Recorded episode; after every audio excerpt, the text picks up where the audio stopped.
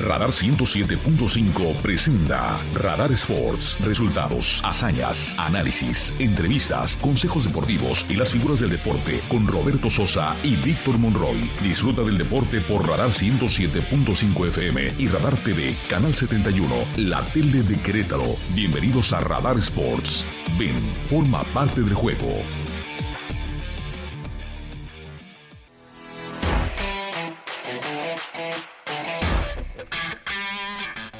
3 de la tarde con 4 minutos. Bienvenidos. Esta es la media hora más deportiva de la radio en Querétaro. Quédese con nosotros para actualizarse sobre lo que ha ocurrido en las últimas horas en cuanto al deporte se refiere. Bienvenidos. Esta tarde arrancan con dos partidos la jornada 14 del fútbol mexicano. Puebla en contra de Toluca y los Cholos de Tijuana que reciben a los Gallos Blancos del Querétaro. ¿Podrán los gallos romper esa racha de más de tres años de no ganar fuera de casa? Destaca en esta jornada 14 el América en contra de Monterrey. De origen mexicano, la jugadora Ingrid Martínez llega a Libertadoras para ocupar la posición de ala pivot. Aunque una de sus características es cubrir casi cualquier posición en la duela, llega con un gran sello de garantía como lo es pertenecer a la selección mexicana de básquetbol, nueva incorporación de Libertadoras para esta temporada. Los titulares más destacados de hoy, disfrútalos en Radar Sports 107.5 FM y Radar TV Canal 71.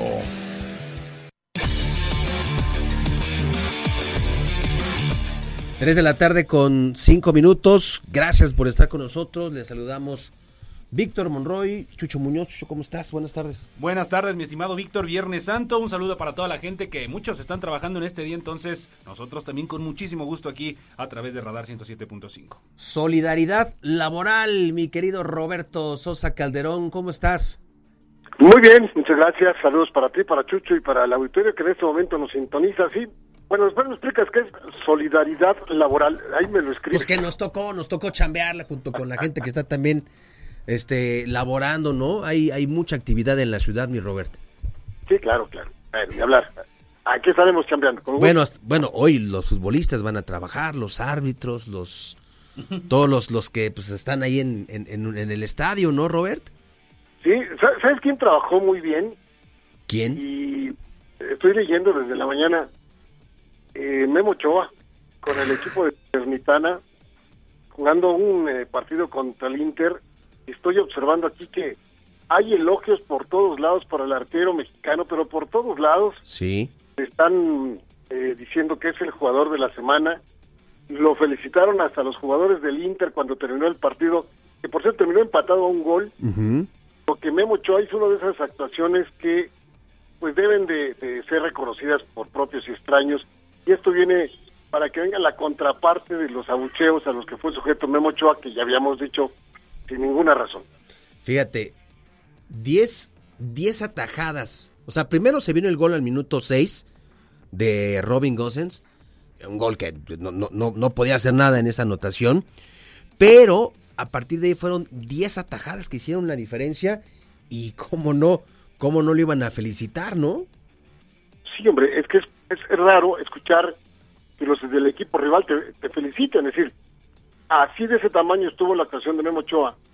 Y hay que aclarar muy bien que tampoco el Salernitana es un equipo que sea aspirante al título como es en este momento el Nápoles. El Salernitana, caramba, lucha con uñas y, dientes para mantenerse en la liga eh, del fútbol italiano, en el calcio. Sí, está en el lugar número 15 y está poquito a poquito alejándose de la zona del descenso de la Serie A. Y es que de repente Chucho, no sé si por qué, si es solo con el mexicano o pasa con otros jugadores extranjeros, pero cuando tienen una buena actuación, wow, lo mejor que ha llegado al Nápoles, al Wolverhampton, al este a donde sea. Uy, pero tienen una mala actuación. Y los tiran todos. Y lo peor, ¿no? ¿Y, ¿Y, por qué los contrataron? Como ahorita, como con Santi Jiménez. Está haciéndola muy bien allá en el Feyenoord. Y lo adora todo Y lo adora sí. todo el mundo. Está a punto de romper el récord del eh, mexicano con más anotaciones en su primera temporada en Europa. Pero eh, es un declive que va a tener. O sea, es una rueda de la fortuna que tarde que temprano vas a tener que bajar y volver a subir también.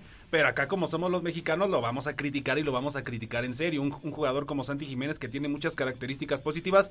Para muestra un botón, ¿cómo no lo acabamos en el partido de que acaba de ser que falló el penal el señor Santi, eh, Santi Jiménez que falló el penal? Entonces, también lo criticamos mucho. Entonces, sí hay que tener mucha mesura y mucha paciencia, sobre todo con los con los diferentes jugadores que está que están allá en el viejo continente. Pero sí, Guillermo Ochoa, que a mi parecer no es el mejor portero de la historia de nuestro país, pero sí está en un top 3, top 5 este Guillermo Ochoa. sin Sí, duda y que además no, no se merecía, No, no, no, se merecía ni se merecía el mismo Raúl Alonso Jiménez, Exacto. ni los que a, a los que abucharon, al mismo este, Diego Lainez y todo, esa actuación que tuvieron contra el equipo de Jamaica en la cancha del Estadio Azteca. Lo habíamos dicho, lo subrayamos y lo volvemos a decir.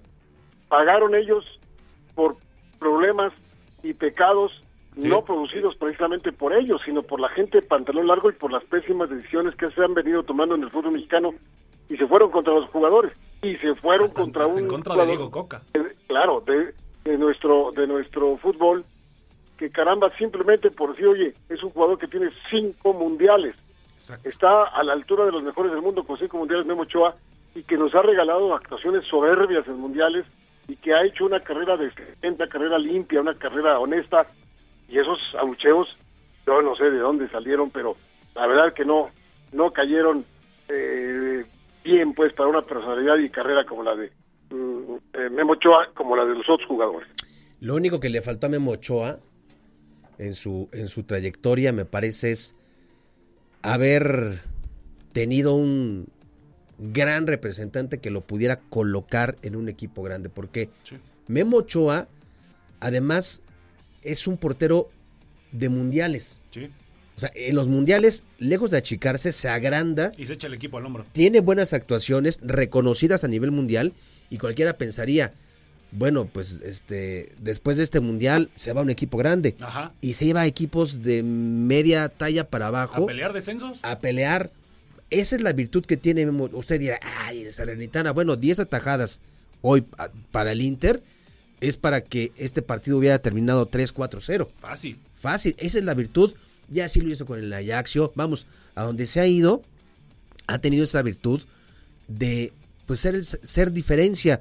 Pero sí lo único que le faltó es irse a un equipo grande. Sí, le faltó irse a un equipo grande sin duda alguna, a pesar de que pues es el portero que rompió esa barrera de, de irte al viejo continente, sí a lo mejor equipos chicos, pero yo creo que también tiene las características, Sí. no es el mejor portero del mundo, hay que decirlo, No, no, no. es el mejor portero del mundo, pero tienes las características necesarias para estar en un eh, Benfica, en un Sevilla, Exacto, sí, sí, sí. en Porto, equipos de ¿no? media tabla para arriba que bien pudieran pelear cosas como tipo Champions, como tipo UEFA, sí tiene las, cara- Sí. las características positivas este señor Mocha. Mi querido Robert, mi querido Víctor, ya son cinco mundiales, pero si nos ponemos a ver lo que viene detrás, yo nada más veo un Acevedo, ¿eh? O sea, si te pones Mira, a, a recorrer sí. los diferentes equipos, nada más es Acevedo y a Toño Rodríguez que se lo llevan de paseo.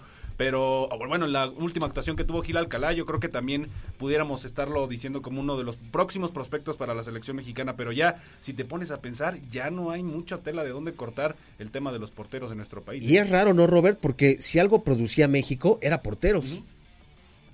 Mira, vamos a dar en este momento la pausa para que los porteros mexicanos se, se asienten y reciban la oportunidad. Es cierto que, que así de, de renombre eh, muy grande en este momento en la marquesina no los hay, pero sí hay arqueros mexicanos. Sebastián Jurado, pueden- se me viene a la mente. pues ya decía Chucho, el caso de Carlitos Acevedo, tenemos a, a- a veteranos arqueros, pero vienen otros atrás que pueden hacer el trabajo. Por ejemplo, Hugo González, el muchacho que está parando con el equipo de Necaxa, que estuvo ya con América. A Miguel González de las Chivas, que está jugando bien. Sí, sí, sí. También el- el Guacho Jiménez, que es el, el arquero de allá. Hay, hay material. Porteros vamos a tener. Dejemos que lleguen ya a la altura de selección mexicana para que ya ellos, con sus posibilidades, vayan haciendo más grande su nombre o demuestren que no pueden con el de la selección mexicana. El problema No, es el tiempo, Robert, porque el 2026 ya está a la vuelta de la esquina, no, ya bueno, faltan Sí, este, tres años, pero a lo que Nada se más. refiere, Chucho, es porteros con un perfil de selección y, y de liderazgo, yo también coincido. Hoy nada más está Acevedo, ¿eh? Sí. Bueno, y, y para terminar con lo de Memo Ochoa, decir, y creo que es algo que hay que tomar en cuenta para toda la gente que de repente olvida la capacidad y calidad de un arquero. Se necesitan muchos pantalones y mucho sentido común, mucho criterio y una decisión tomada muy en serio, muy firme, con valor, para salir de un eh, equipo como el América, donde era ídolo de ídolos y ahí pudo haber estado ganando dinero cinco temporadas más sin ningún problema, para decidir regresar al viejo continente de donde salió, porque la verdad es que decir salir de la América e irte al Salernitana es tomar una decisión muy valiente y arriesgar muchas cosas, pero mira lo que son las cosas.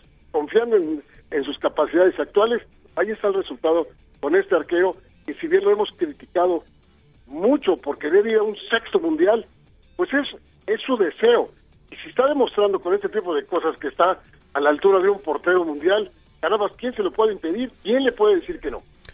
Oye, la FIFA dice que hizo sacó el último ranking de los 50 mejores porteros y Jorge Campos aparece en el lugar 34 y Guillermo Ochoa está en el lugar este 48. ¿Sabes una cosa, Vic? Dime. Yo, lo que es los rankings de la FIFA, la verdad es que no les hago ningún caso.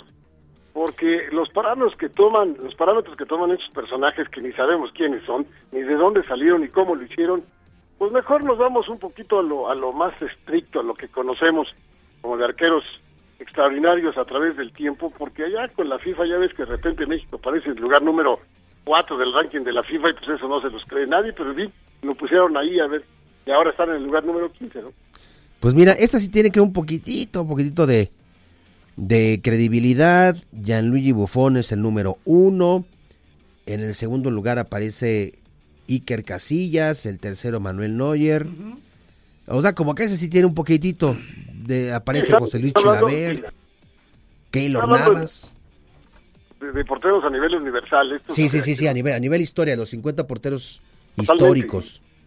Sí, podemos poner a, a muchos y ahí para mí debería estar otros arqueros mexicanos en mejores lugares. Jorge Campos.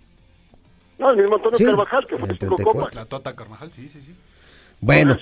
¿En dónde está? Bueno, pero por eso te digo, mejor, mejor ni nos metemos ahí en los eh, criterios que utilizan estos personajes para hacer sus rankings. Oigan, ¿les parece si vamos a un corte comercial y entramos ya ahora sí a la carnita? Porque hoy arranca la jornada 14 y vienen cosas muy interesantes. ¿Les parece? Nos parece. Bueno, vamos a un corte comercial y regresamos. Esto es Radar Sports.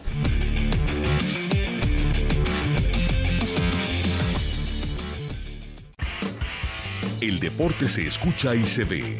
Radar 107.5 FM y Canal 71 Radar TV, la tele de Querétaro. En un momento regresamos.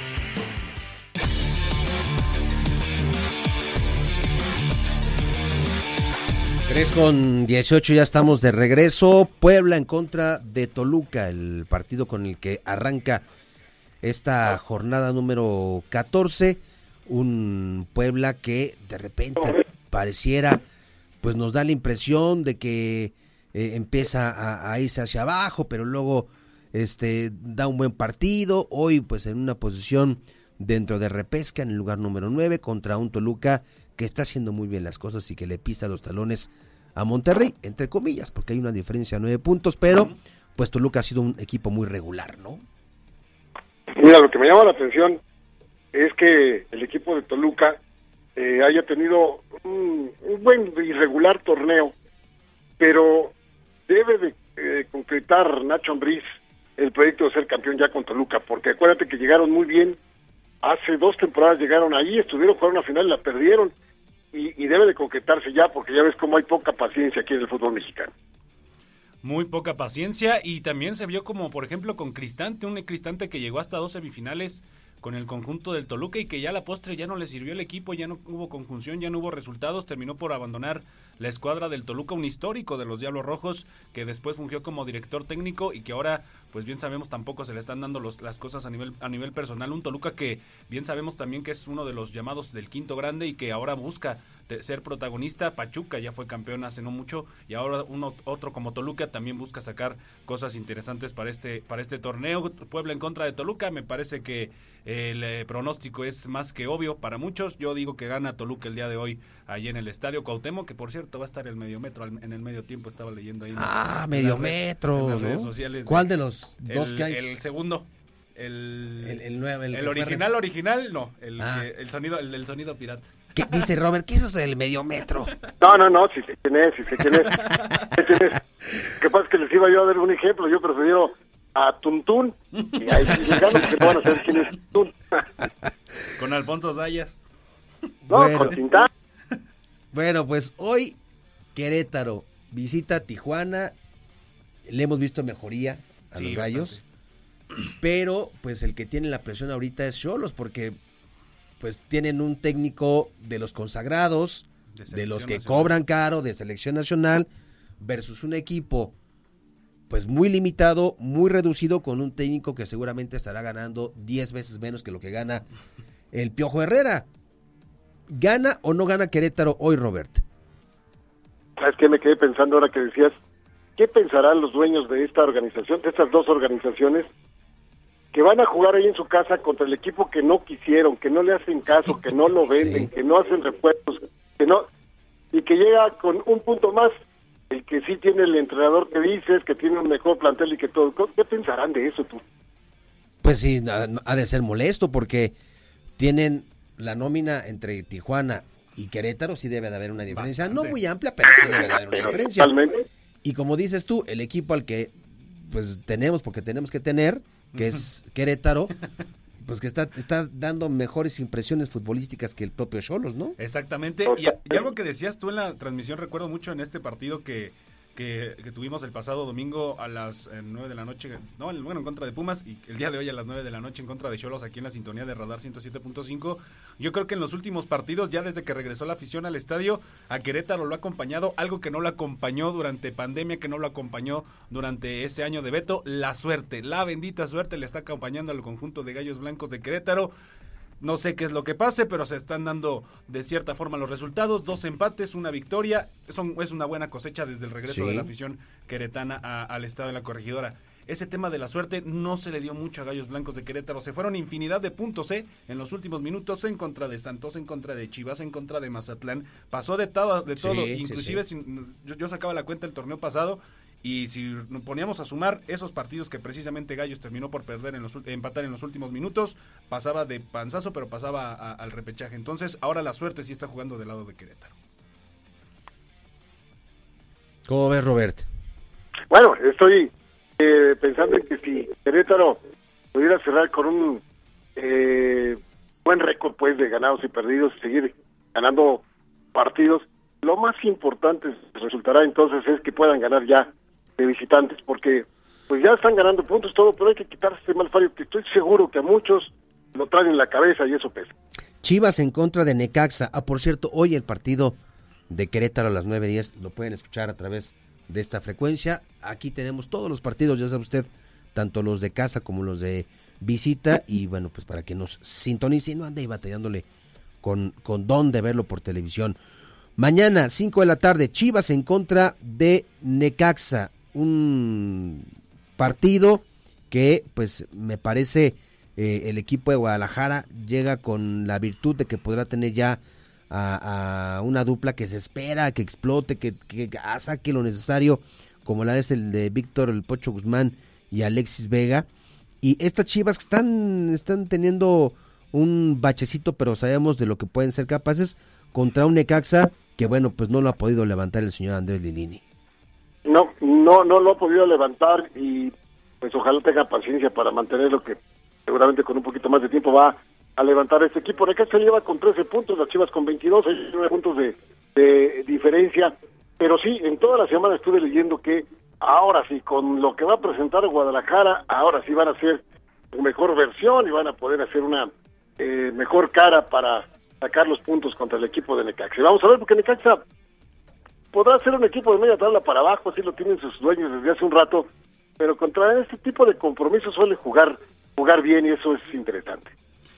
Si algo hay que reconocerle a Paunovic es que tal vez no esté generando los resultados al 100% positivos, sí va en un buen camino, va un buen caballo el equipo de las Chivas, pero si hay algo que reconocerle a Paunovic es que ya le está dando cierta identidad al conjunto rojiblanco, ya está generando ciertas cosas positivas, está generando un, esquema de juego que define al conjunto rojiblanco y que ahora con estas incorporaciones pues quiero pensar que va a ser aún más y ya de cara a lo que se venga el tema del repechaje o bien si alcanza alcanza la liguilla. Un equipo de Necaxa que sí concuerdo totalmente con ustedes, un Lilini que, que le extraña yo creo mucho lo que, lo que resultó hacer en Pumas y que ahora en, en, Necaxa no se le están dando las cosas. Eso es lo que sucede por parte de ese partido. Mañana a las 5 de la tarde Chivas en contra de los hidrorrayos del Necaxa. A las 7 con 5, un duelo que a los Tigres o le va a restar presión o le va a subir a la caldera. Tigres en contra de Mazatlán, la oportunidad perfecta del equipo regiomontano de volver a ganar con un equipo de Mazatlán que apenas tiene cuatro puntos, que ya no está jugando a prácticamente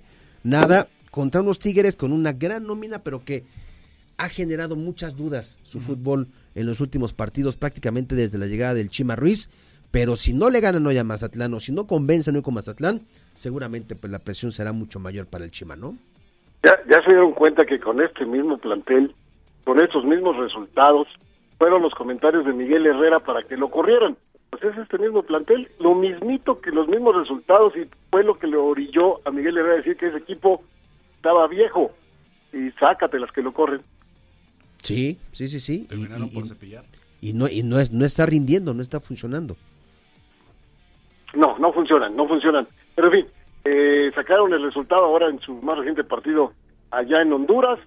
Están en posición de, pasar a, la repesca y van contra el último lugar del torneo contra Mazatlán en su casa. Me parece que es obligado, muy obligado Tigres para ganar este partido. Sí, ganar y gustar sobre todo.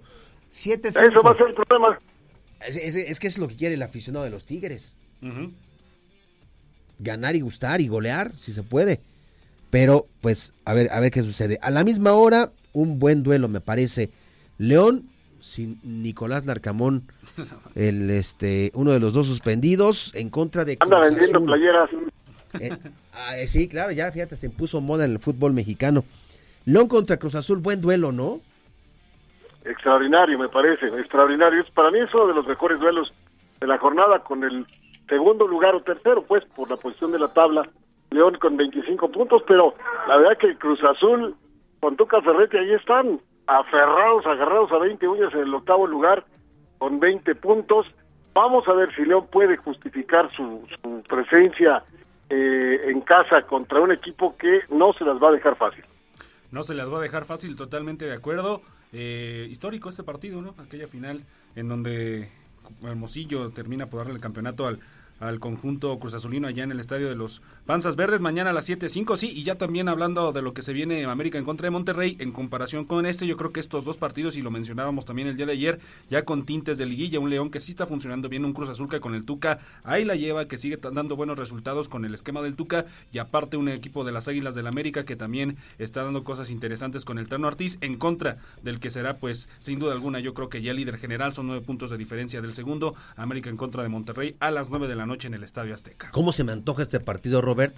Pero me hubiera gustado mucho más que tuviera todos los ingredientes completos y me refiero al asunto del Tan Ortiz en la banca, porque si no, si le pasa, pues dirán, ah, pues es que no, no, es lo mismo dirigir a la distancia. y Si hubieran estado todos los ingredientes, hubiera sido un duelazo y es, me parece, una prueba. Ahí, ahorita está de moda este tema de las inteligencias artificiales y no sé si leyeron que una inteligencia artificial hizo el pronóstico de quién iba a ser el equipo campeón del fútbol mexicano y resulta que con base a las estadísticas y a todo esto que trae esta tecnología, América va a ser el campeón, según esta inteligencia artificial, ¿cómo ves? Pues mira, esas inteligencias artificiales no tomaron en cuenta que Altán Ortiz a veces le da por ser boxeador, entonces, a ver si eso no reduce las posibilidades americanistas, partido extraordinario, sin duda alguna. Punto número uno, el que no es inteligencia artificial, pero sí es un técnico ganador, muy ganador en el fútbol mexicano. Héctor Manuel Bucetich acaba de declarar algo que me llamó mucho la atención. Dice que el Monterrey está como para ser tomado en cuenta no solamente a niveles nacionales, sino a niveles internacionales como uno de los mejores. O sea, ya se soltó una frase de esas de, domingo, uh, Bucetich, aprovechando, claro, que su equipo lleva una gran ventaja en el torneo. Pero, pues hay que, hay que concretarlo con un partido como el de mañana, precisamente. Porque si le llega al América a roncar muy fuerte allá en, en Monterrey, pues este, no va a ser tan sencillo ya después en cuanto a la confianza se refiere. Sí, sí, por eso para cualquiera de los dos, una victoria va a ser un golpe de autoridad en la mesa definitivamente. Mañana, eh, perdón, el domingo al mediodía, los Pumas ya con el festejado Antonio el Turco Mohamed, que ya tuvo sus primeras prácticas, que se le ve bien con el equipo, que ya Nicolás Freire habló maravillas de, del Turco, pues se enfrentan a un conjunto de San Luis que pues hoy está también buscando aferrarse a sitios de repechaje, está en el lugar número 11 de la tabla general. ¿Se verá con tan poquito tiempo de trabajo, Robert, ya la mano del turco Mohamed?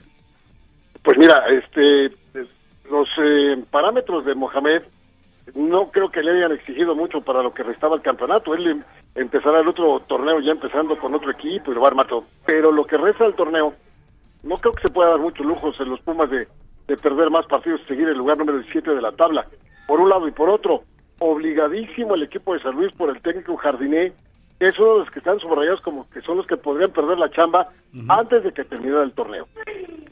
Un equipo de San Luis que en estos momentos se encuentra en el lugar número 11, alcanza repechaje con 15 puntos. Y lo que mencionábamos en la semana, un equipo de los Pumas que a pesar de que se encuentra en el lugar número 17 tiene 11, una victoria también le daría ese ese, ese salto a poder llegar a zona de repechaje. De diferencia son justamente eh, al Atlas que en estos momentos es el último clasificado a la, zona de repesca. Lugar número 12 con 13 unidades Pumas tiene 11 es decir que están las posibilidades dadas para que el turco Mohamed gane dos tres partidos de estos últimos que quedan y en una de esas secuela al tema de la repesca recordando que este torneo ya será el último que tendremos el tema el tema de el tema del repechaje. A partir del siguiente año regresa el clásico los primeros ocho van para adentro y el resto se van para su casa. Otro buen duelo, Santos en contra de Pachuca, domingo 6 de la tarde con 5 minutos. Yo pensaba que Eduardo Fentanes y Guillermo Almada eran muy amigos, pero recién declaró Fentanes que no, que, que, o sea, dijo, pues donde nos vemos nos saludamos y llevamos una relación este cordial, porque cuando Guillermo Almada estaba en Fuerzas, en, en Santos, eh, Fentanes era el director de Fuerzas Básicas. Pero me extraña, debería de haber un vínculo fuerte, ¿no? Este Y dice que no, que, se llevan bien, o sea, se saludan y son cordiales, pero pues que, que va, va mucho más allá de eso, ¿no? 6 de la tarde con 5 minutos, dos equipos que a lo mejor nunca no tienen ese carisma nacional como para tener la etiqueta de ser favoritos para ser campeones, pero que ahí están, ¿no? Y siempre, ¿eh? Desde, desde el inicio de los, de los 2000, de, este milenio, yo creo que que sí ha iniciado, han tenido buenos resultados, sobre todo Pachuca Santos, que también inclusive ha tenido, es uno de los equipos que está siempre presente en el tema de las liguillas y que sin duda alguna también será un buen partido el próximo domingo. Y ya para terminar, Juárez en contra del Atlas el próximo domingo a las 8 de la noche con 10 minutos. ¿Cómo ves este duelo con el que cierra la jornada, Roberto? Pues mira, me llama la atención a ver quién va a dirigir al equipo de Juárez, que no tienen técnico, le acaban de dar las gracias a Hernán Cristante, y el Atlas de Guadalajara, que va como este eh, pues de chile de dulce de manteca, así han sido sus actuaciones, pero que está prendido con alfileres a la posición número 12, de los que van a ir al repechaje y obligadamente tiene que sacar un buen resultado. Pues ahí está la jornada número 14 Habrá equipos que seguramente van a aprovechar esta jornada para seguir despuntando, otros se seguirán rezagando y pues otros empezarán a sorprender ya en el en el cierre de esta campaña regular del fútbol del fútbol mexicano. Bueno, pues ahí está. Ahí está la jornada 14. ¿Algo más, caballeros? Oigan, ¿vieron lo de Roberto García Orozco? ¿Cómo, cómo, perdón? Lo de este árbitro, ex árbitro Roberto García. Sí que está pitando, o sea, fue a pitar a... Creo que en el estado de Hidalgo fue. Ajá, ya, ya está, está jugando en el, en el, más bien está arbitrando ya la como... Talacha. En la talacha. las imágenes ya las puso mi estimado Carlitos. En la talacha. Ah, y resulta, pero a ver, ¿cómo estuvo? ¿Cómo estuvo? Yo vi, el video, pero eh, ¿qué, era una final o qué era? No supe, el contexto no lo supe, pero nada más vi las imágenes que ahorita las estamos viendo precisamente a través de Radar TV, Canal 71 de Easy, y, y se hacen obviamente los dimes y diretes al término del partido, se suspende, termina por hacerse la gresca ahí con, con dos bolitas, uno por un lado, otro por el otro, y al momento que, que García Orozco decide, ya más vale aquí corrió que aquí quedó, no alcanzaron y sí se alcanzaron a dar dos que tres catorrazos al exárbitro mundialista de, de Roberto García Orozco. ¿Qué, qué, qué, imagen ¿no, Robert? No, pues es que llama mucho la atención ese tipo de cosas, pero bueno. Decir rápidamente que Nápoles, por primera vez desde 1989, está a punto de ser campeón, tiene 19 puntos de ventaja, hoy ganaron a Lazio, no jugó, no anotó el Chucky Lozano, que ya tiene un buen rato que no anota. cinco meses. Cinco meses. Cinco meses que no anota con el equipo italiano. Los Jets de Nueva York en la NFL están armando un equipo alrededor de la llegada de Aaron Rodgers y todavía no firman a Aaron Rodgers. Y decir que dentro de los jugadores mexicanos caros allá en Europa, Edson Álvarez el más caro con 35 millones de euros, sigue el Chucky Lozano con 28, Jesús Manuel Corona con 10, Raúl Alonso Jiménez con 9, Chávez con 8, pero el que subió fue Santi Jiménez, que de repente costó 4 millones de dólares cuando eh, de euros cuando se fue y ahora cuesta ya 9 millones con sus actuaciones, sus goles ahí con el Feyenoord. Y sin ir al Mundial. Y sin ir al Mundial. Bueno, pues muy bien, mi Robert. Te dejamos que sigas disfrutando esa langosta que nos enseñaste en el grupo de WhatsApp antes de entrar al aire. Con ese. Las con ese que se oyen de fondo. Con ese no, perdón, es que no me dieron tiempo de poner la parte de abajo, no era langosta, era un camarón que se echó a perder y estaba muy grande. Pues muy bien, y Roberta, mandamos un fuerte abrazo. Abrazo a los dos y abrazo a nuestro querido auditorio, abrazo a Emma, Carlitos allá en los controles y el próximo lunes, Dios mediante, ya estaremos juntos. Muy bien, mi querido Chucho. Hoy se rompe la racha. Hoy, siento. yo también creo que sí. Hoy se rompe la racha. Bueno, gracias a Emma, los controles técnicos, Carlitos Sandoval en Radar TV, como siempre, preciso, oportuno. Víctor Monroy y Chucho Muñoz les decimos gracias. Hasta el próximo lunes.